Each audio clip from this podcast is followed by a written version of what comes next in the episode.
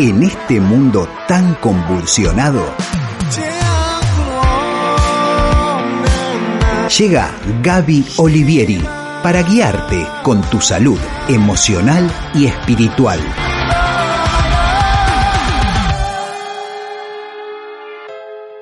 El diamante, que es una piedra preciosa, a nivel curativo es muy bueno para las mujeres con menopausia, para las diabetes y contra la depresión. El rubí eh, aporta beneficios como para la protección, aleja las pesadillas y es muy bueno para los problemas en los genitales. La esmeralda, que es una piedra preciosa de color verde, es el símbolo de la abundancia y del equilibrio espiritual, trae mucha suerte en el amor y eh, se utiliza muy bien para problemas de corazón y pulmones. El zafiro, que simboliza la sabiduría, la buena fortuna, es muy buena para la fidelidad en la amistad y en la pareja. También trae suerte con el dinero, la paz mental. Se lo utiliza para los dolores de cabeza, hemorragias, fiebres, problemas de oído y tiroides.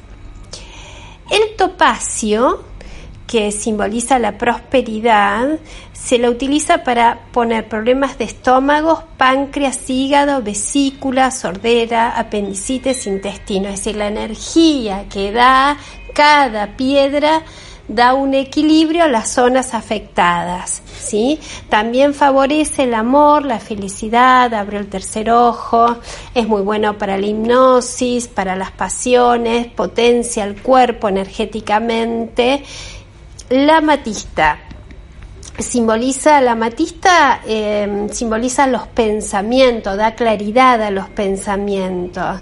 También es muy transformadora, eh, elimina todas las energías negativas.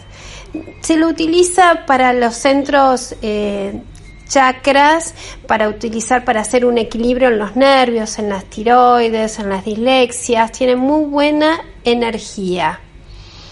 Después tenemos el ópalo, que es, conocida como la piedra del alma, protege contra el mal de ojo y los hechizos. ¿Sí?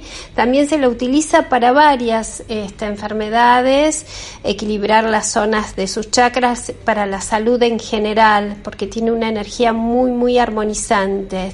Los deportistas lo utilizan, eh, los estudiantes, o sea, da como una calma Después tenemos la perla, ¿sí?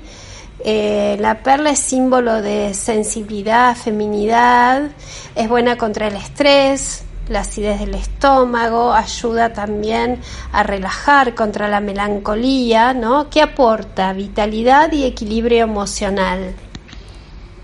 Si te gustó este audio, seguime en mi serie de podcast de Conexión Interior en Spotify. Fue una producción de Identidad Play.